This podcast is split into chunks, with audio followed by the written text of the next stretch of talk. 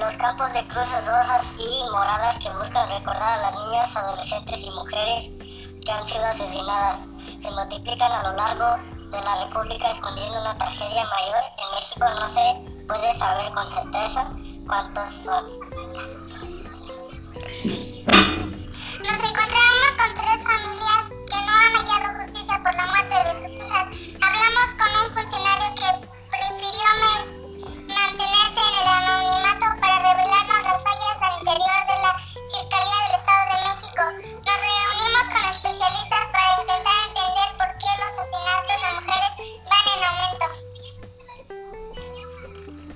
Pista.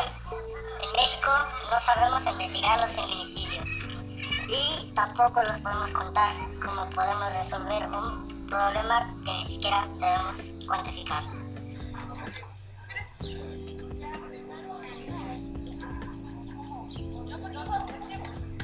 La Organización de las Naciones Unidas, ONU, estima que en México 6 de cada 10 mujeres mexicanas han enfrentado algún incidente violento durante su vida y que más del 40% ha sido víctima de alguna agresión sexual. El homicidio no es otra cosa que la representación más extrema de la violencia contra las mujeres.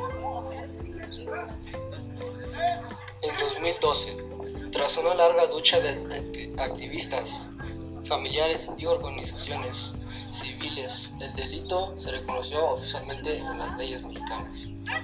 Comete el delito de feminicidio, quien prive de la vida a una mujer por razones de género. Comienza el artículo 325 del Código Penal Federal.